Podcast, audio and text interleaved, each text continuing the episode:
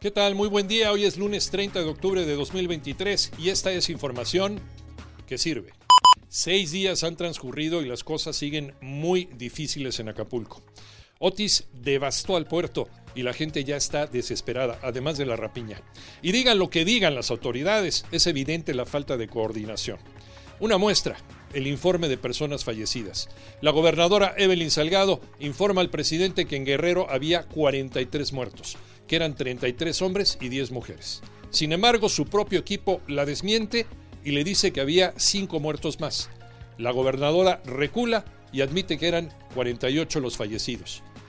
Y hay más. En la mañanera se ajustó otra vez esta cifra y se dice oficialmente que son 45 que perdieron la vida y 47 desaparecidos. Y en otro caso lamentable, se está dando en el Servicio Médico Forense de Acapulco. Ahí muchas familias enfrentaron otra tragedia. Por no contar con dinero, están teniendo que llevarse a sus muertos en taxi o en carretillas. Por cierto, en Acapulco y Coyuca de Benítez, esta semana no tendrán clase por los estragos del huracán Otis. Por lo pronto, Otis entró en el top 10 de los eventos catastróficos en México. Aquí el problema es que el 93% de las casas no tienen seguro y con esto su rehabilitación será sumamente complicada. María Inés Camacho. La Asociación Mexicana de Instituciones de Seguros informó que los huracanes más costosos para el sector han sido Vilma, Odil, Gilberto e Isidoro. El año pasado tan solo pagaron más de 2 mil millones de pesos por daños causados.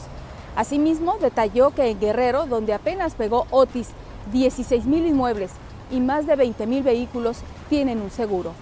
Terrible, pésimo día para el Checo Pérez. Su sueño de ganar el Gran Premio de México le duró 17 segundos. Alex Cervantes.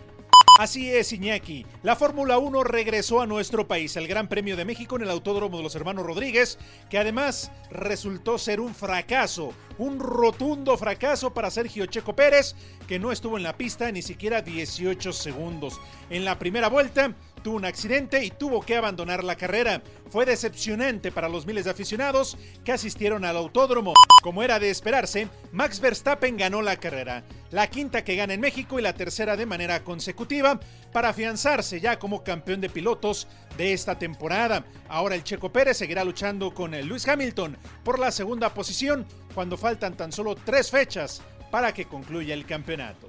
Escúchanos de lunes a viernes de 6 a 10 de la mañana por 88.9 Noticias, información que sirve en tu estación favorita de Grupo Asir y en digital a través de iHeartRadio. Que tengas un extraordinario inicio de semana.